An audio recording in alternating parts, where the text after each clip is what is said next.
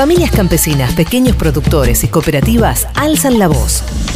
Noticias de En Otro Campo. La UTT en maldita suerte.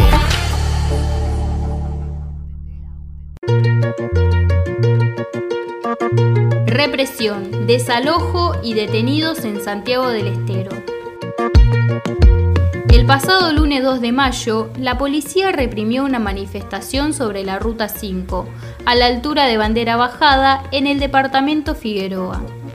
La protesta se hizo para denunciar la usurpación de los territorios de la comunidad Tonocotec de Punitayoj. Además, reclamaban la liberación del productor Felipe Suárez, detenido por resistir el desalojo de sus territorios. Mariela Campos, delegada de la base del Pirucho de la UTT, contó detalles de lo ocurrido.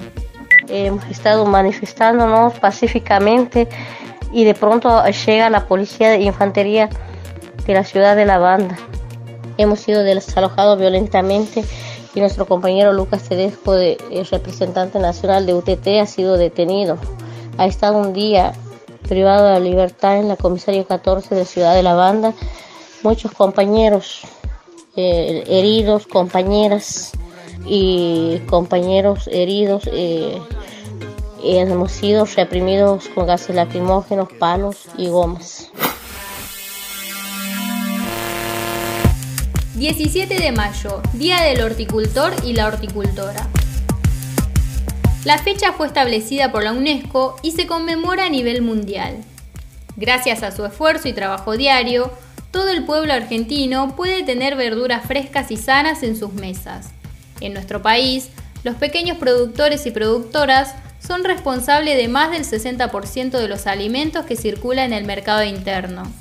Sin embargo, solo poseen el 13% de la tierra, mientras que el 1% de las empresas agrarias controlan el 36% de la tierra cultivada en nuestro país. Se realizó el primer feriazo en Santa Rosa, La Pampa. Sucedió durante la segunda quincena del mes de abril en la Plaza San Martín de la capital pampeana. Durante la actividad se vendieron más de 200 bolsones de verduras agroecológicas a precios justos. La base de la UTT en Santa Rosa está integrada por más de 30 familias trabajadoras de la tierra. La integran quienes viven en el, en el asentamiento El Amanecer y son productoras de animales y gallinas ponedoras. La deuda es con el pueblo, no con el FMI. El martes 26 de abril, la UTT participó de una manifestación que se realizó en el Congreso junto a otras organizaciones. Durante la jornada, se exigió que se active la Comisión Bicameral de Seguimiento y Control de la Deuda Externa. Se reclama saber a dónde fueron los 44 mil millones de dólares del FMI. Rosalía Pellegrini, de la Secretaría de Género de la UTT, brindó un discurso y remarcó que la comida tiene que dejar de ser una mercancía. Tenemos que salir de esta dicotomía de que o hay justicia social, o hay desarrollo, o hay distribución de la riqueza, o hay justicia ecológica. Es mentira.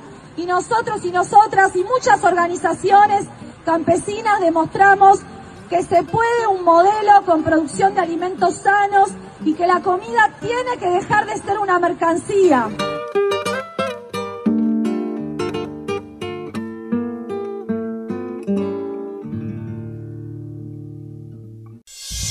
Noticias del otro campo.